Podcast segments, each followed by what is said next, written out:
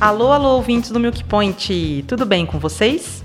Estou de volta para mais, para mais uma edição dos nossos Pointcasts. Antes de tudo, eu preciso dizer que a gente está muito feliz aqui com a repercussão do produto, já que na última edição, gravada com Walter Galan, nós batemos mais de mil escutas.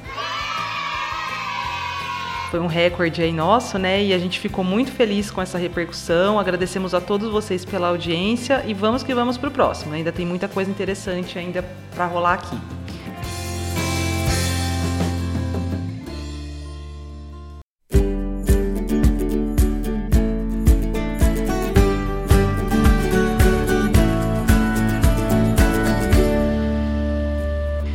Como vocês já sabem, eu sou Raquel, zootecnista e coordenadora de conteúdo do Milk Point.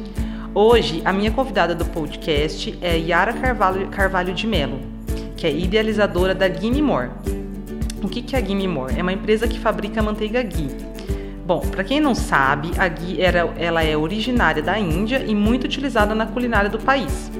Também é um produto que vem ganhando espaço no Brasil, né, com a crescente busca por uma alimentação saudável e a disseminação das dietas low carb e paleo, é, cuja prioridade é o consumo de gorduras boas.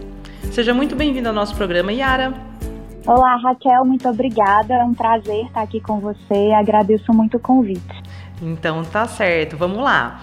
Yara, eu imagino que a pergunta mais feita para você e toda a sua equipe aí da Gui Memória é a seguinte, né? Qual que é a principal diferença entre a manteiga e a ghee? Ogui, né? É... Fala Ogui ou Agui?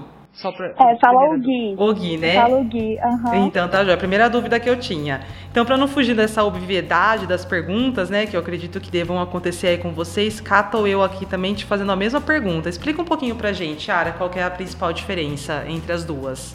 Olha, é verdade. Essa é uma pergunta comum entre as pessoas, que inclusive acabam por fazer confusão e chamar o ghee de manteiga ghee, né? Na verdade, o ghee é um óleo, por isso falamos o ghee e não a ghee. Ele é extraído a partir da manteiga, através de um processo em que retiramos a água e os resíduos sólidos do leite, que compõe em média 20% da manteiga, para obtermos apenas a gordura do leite pura, que é o ghee. O ghee ele é a gordura do leite. Yara, eu imagino que vocês devem estar bastante, sendo bastante procurados, né? A gente nota que há uma busca crescente pelo guia. A gente no Milk Point já publicou várias matérias falando sobre o produto, não só no Brasil, como no mundo todo, algumas marcas aí, né, que vêm se mobilizando para começar a produzir.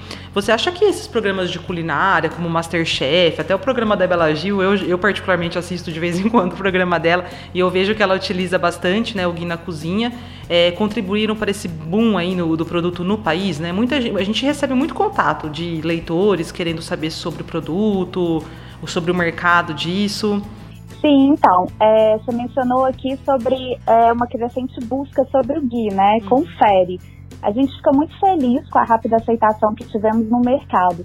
Apesar de ainda muito desconhecido aqui por nós ocidentais, quando comparado ao seu consumo no Oriente, essa crescente busca por uma alimentação mais saudável e menos inflamatória uhum. passa pela substituição de óleos refinados, tradicionalmente utilizados na nossa cozinha, por gorduras que permitam um aquecimento maior, sem comprometer a qualidade da comida, sabe? Uhum. E assim, e aí o Gui se inclui perfeitamente nesse cenário.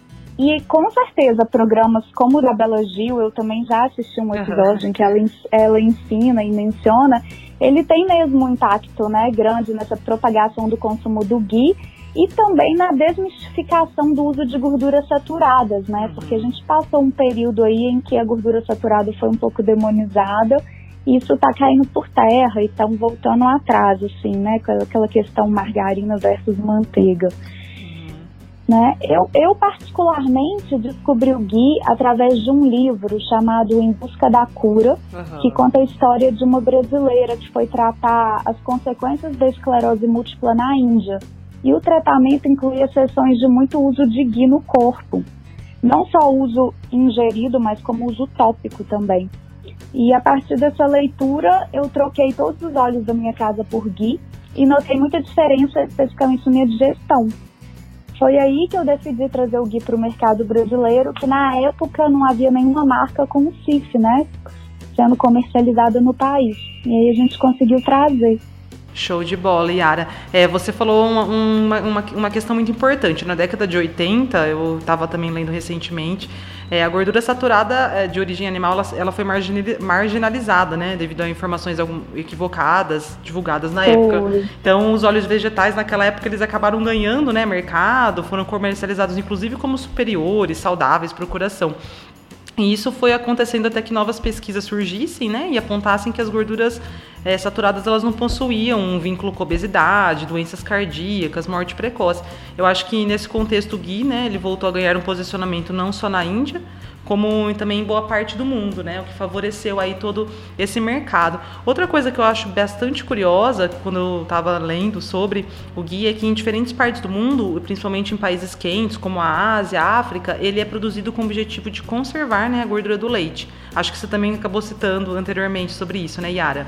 É, é isso mesmo, porque uhum. ao retirar a água e o que mais está diluído nela, como lactose e as proteínas, do, do leite, você diminui a atividade de água no produto e a consequente proliferação de micro-organismos. Então, sendo um produto anidro, ele não precisa de adição de conservante nem mesmo ser refrigerado. Certo. E qual a tecnologia que vocês estão utilizando hoje, Yara, para produzir os produtos da Gimme More? Olha, para fabricação, a gente decidiu utilizar a tecnologia do Gui produzido na Índia mesmo, pois entre todos os testes que a gente fez, o produto final teve as melhores características. Então a gente projetou um equipamento que permite a fabricação em escala industrial, simulando o produto tradicional artesanal. E o diferencial tecnológico está na seleção das bactérias láticas, que elas são responsáveis pela fermentação do creme de leite, que produzem os compostos aromáticos responsáveis pelas características do produto. Assim, para detalhar um pouco mais, é, durante a fermentação da lactose e do citrato, é, que estão presentes já né, no creme de leite naturalmente, essas bactérias láticas elas produzem né, ácidos graxos livres que são responsáveis pelo aroma do ghee. O creme de leite fermentado é transformado em manteiga, que é clarificada com o uso do calor. E aí o aumento da temperatura desnatura as proteínas, evapora a água e a lactose é precipitada. Aí a gente tem o ghee, o produto então ele é envasado em altas temperaturas e é o que garante também a inocuidade do produto, né? Esse invase em altas temperaturas. É, e esse processo também, né, Yara, ele se destaca porque acaba atendendo também um público intolerante à lactose, celíacos, né? É, o, assim, o, o, processo ele favorece com que o produto, né, acaba, acaba, acabe tendo menos lactose. Ele acaba, ele fica com zero lactose ou ele ainda tem uma porcentagem? Não, ele dentro da regra da Anvisa, ele é um produto zero lactose, zero lactose. né? Mas a gente entra na lei de alergênicos que a gente tem que ressaltar que sempre pode haver traços, né? Porque está dentro de um laticínio. Legal, Mas Yara. ele é zero lactose. E assim, a gente que trabalha com lácteos, né, de uma forma geral, a gente sabe que a qualidade do leite ela é imprescindível, imprescindível para a produção de um bom laticínio, de um bom lácteo. É, além disso, também contribui com o rendimento do produto final, o tempo de prateleira, né, o tempo que vai ficar na gôndola. Como que vocês lidam com esse tema aí na Gimme More, Yara? É, você, de onde vocês captam o leite? E a, a empresa, se eu não me engano, fica em Senador Firmino, é isso? Em Minas Gerais?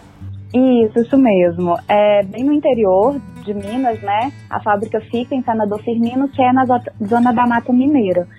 É, sem dúvida alguma, a qualidade do leite que entra no processo é o nosso maior foco. Né? As propriedades do ghee, elas estão diretamente relacionadas à qualidade do leite e buscamos sempre priorizar o leite de vacas que também conseguem comer capim, porque isso influencia diretamente na composição da gordura do leite.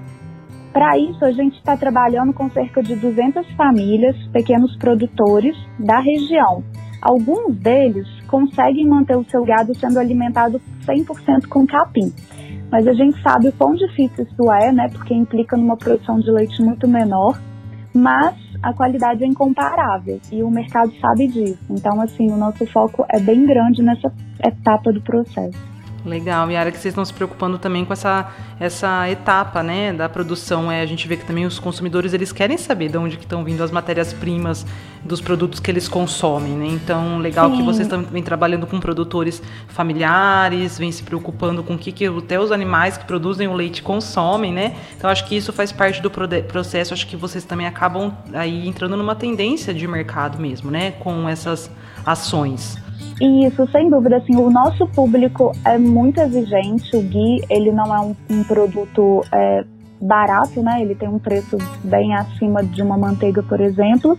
E a gente trabalha com um público bastante exigente, que está sempre perguntando, a gente está sempre tendo um contato grande com eles nas redes sociais e a gente vê essa demanda por sustentabilidade sendo cada dia maior, né, no mundo inteiro. Então eu acho que isso aí é um caminho sem volta mesmo.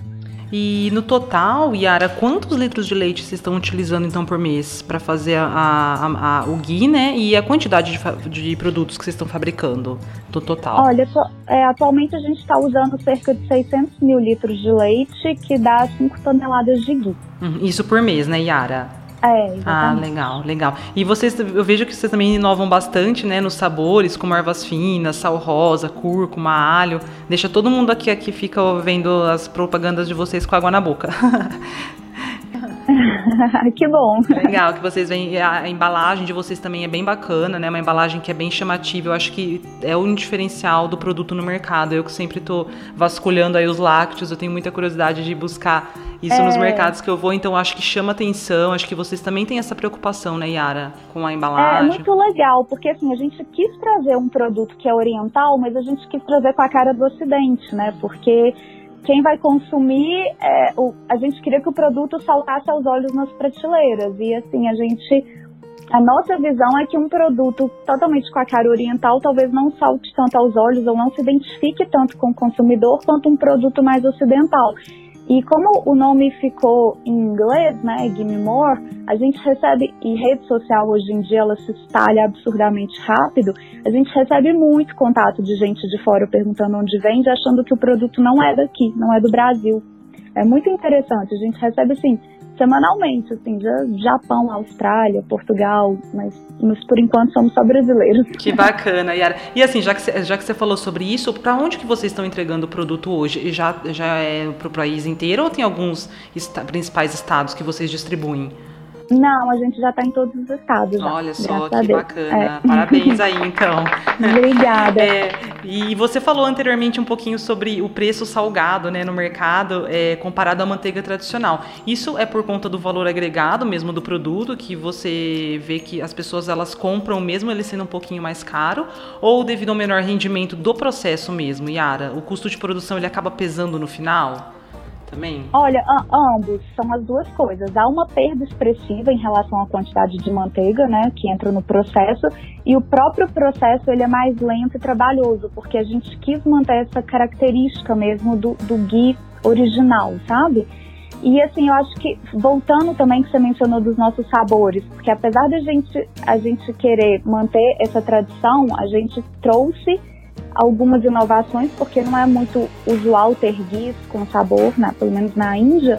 E aí a gente, você comentou, né, que fica vendo nas nossas redes sociais que a gente fez ervas, cúrcuma, alho, entre outros. E isso também tem uma questão é, nutricional bacana, porque o ghee, ele é um ótimo óleo carreador para nutrientes no corpo. Então, quando a gente associa cúrcuma, pimenta, esse tipo de especiaria, por exemplo, que são uma das nossas opções, o guia ele contribui para entregar para o corpo essas propriedades dessas especiarias, sabe? E é muito legal que o mercado ele tem acompanhado isso junto com a gente. As pessoas estão descobrindo essas questões de óleos carreadores, enfim, tá? É, é uma inovação, né? Que eu acho que daqui a pouco vai virar habitual já, né? Legal, não, bacana. E vocês também estão, assim, inovando dentro desse mercado, né? Isso que é também é interessante, trazendo sabores, que nem você falou, o original ele não tem, mas por que não trabalhar também alguns sabores, visto que a gente tem uma demanda com relação a isso, né? É, exatamente. Super legal, Yara. E assim, para quem se interessou pela Game More, a Yara ela será uma das palestrantes do Daily Vision 2018 é um, evento que ocorrerá em Campinas, na Expo Dom Pedro, dia 28 e 29 de novembro, organizado também aqui pela AgriPoint, né?